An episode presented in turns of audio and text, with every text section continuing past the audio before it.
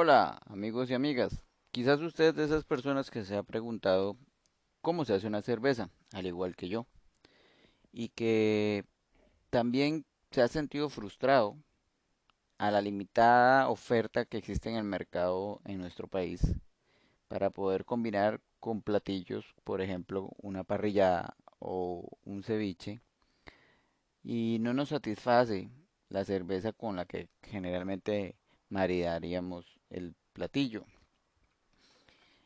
Mediante un proceso de coaching, de designing thinking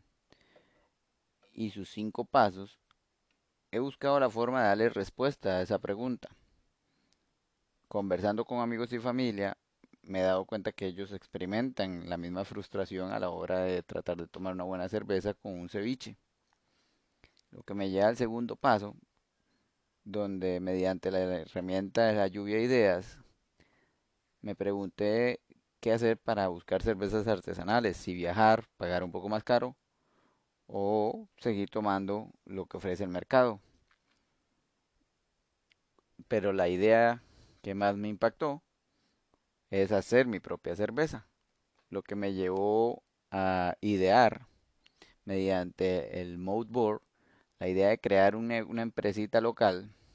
una microcervecería artesanal que genere, produzca cervezas para los restaurantes temáticos de mi comunidad.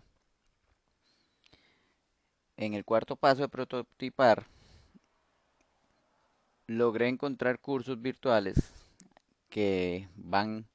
en días paralelos al curso de Designing Thinking y de experiencias transformadoras, con lo que logré aprender un poco y tener mi primer equipo casero para hoy tener una receta de Red Ale a la cual llamé el Tigre Rojo, en honor inspirado en la comunidad en la que vivo que le llaman el Tigre y el color de su cerveza.